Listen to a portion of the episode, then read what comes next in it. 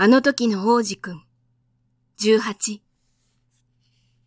王子くんは砂漠を渡ったけど、たった一輪の花に出くわしただけだった。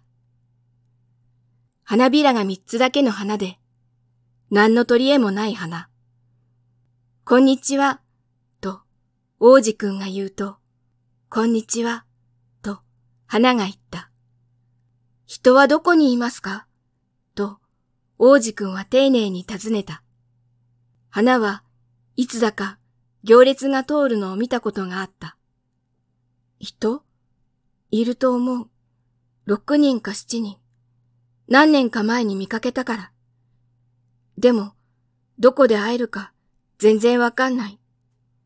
風任せだもん、あの人たち。根っこがないの。